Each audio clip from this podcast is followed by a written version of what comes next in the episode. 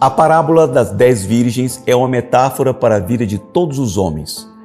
Todas dormiram porque cansaram de esperar, mas cinco delas não confiavam em si mesmas, eram previdentes.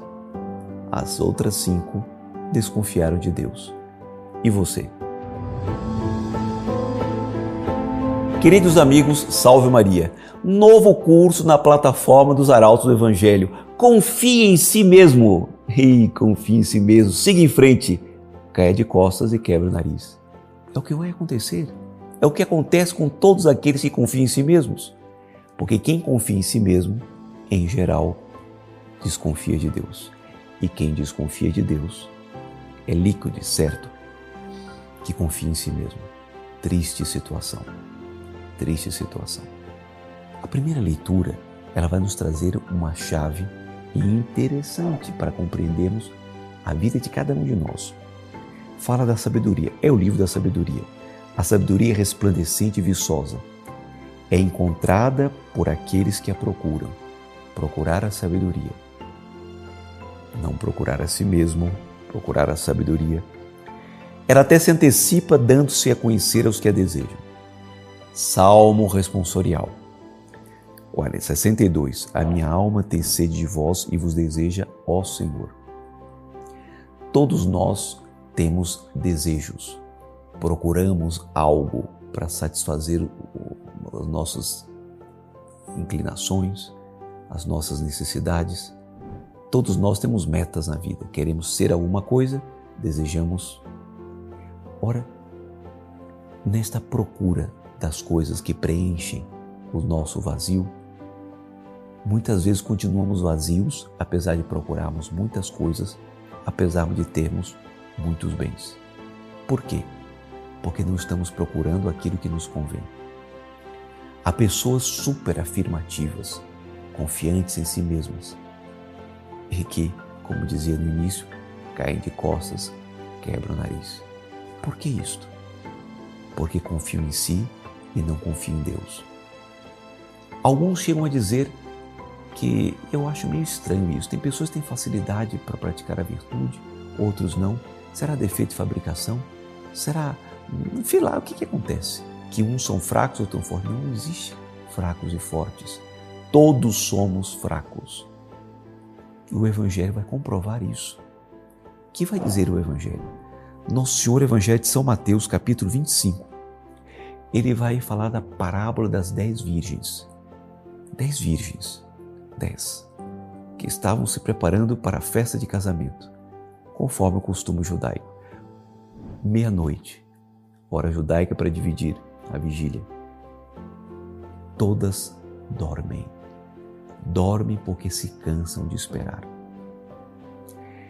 Olha quantas vezes escutei isto. A igreja fica ensinando que virá o reino, que virá o reino, venha a nós nosso reino, venha a nós nosso reino. Rezamos no Pai Nosso, esse reino que não vem cansei de esperar. É melhor esperar na técnica, é melhor esperar é, no progresso, é melhor esperar nas coisas do mundo, porque essas são certas que vêm. Se eu trabalho, consigo o salário, isso é certo. Se eu me esforço, eu tenho uma compensação. Agora, esperar esse reino, esperar essa vitória de Cristo, esperar essa vitória de Maria, estou cansado. É o que aconteceu com as dez virgens. Todas dormiram. Entretanto, cinco delas, metade, eram previdentes e encheram suas lâmpadas de azeite. As cinco outras eram imprevidentes e não encheram as lâmpadas de azeite. Por quê? Porque confiavam em si. As outras cinco não confiavam em si, desconfiavam, eram vigilantes. Temos que vigiar. Fracos somos todos nós. Fortes, aqueles que desconfiam, aqueles que vigiam, aqueles que estão em estado de vigilância e alerta, porque sabe que tem inimigos interiores inimigos exteriores. A vida do homem nesta terra é vida de luta e por isso deve desconfiar, nunca de Deus, desconfiar de si, porque de uma hora para outra eu mesmo posso me pregar uma peça contra mim mesmo porque sou fraco. O noivo chegou. Todos acordam mas se dão conta, cinco que não tinham azeite. Pedem o azeite. Coisa boa pedir o azeite. Entretanto, naquele momento não era possível, porque se elas dividissem o azeite, ficavam sem. Aí é a hora H. Eu devo amar ao próximo como a mim mesmo, não mais do que a mim mesmo. A primeira alma que eu tenho que entregar a Deus é a minha. Ao longo da vida, sim, eu devo auxiliar aqueles que precisam. Ao longo da vida, eu devo pedir auxílio quando precisar.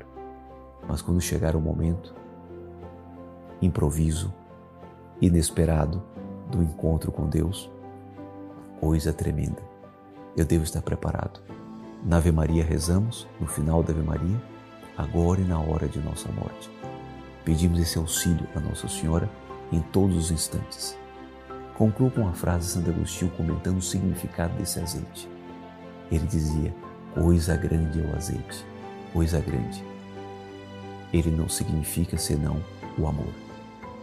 E essas virgens que guardaram o azeite, guardaram porque amaram, confiaram em Deus e desconfiaram de si. As outras confiaram em si e desconfiaram de Deus. Eu me pergunto: Deus perdoa, inclusive a idolatria? Perdoará a desconfiança?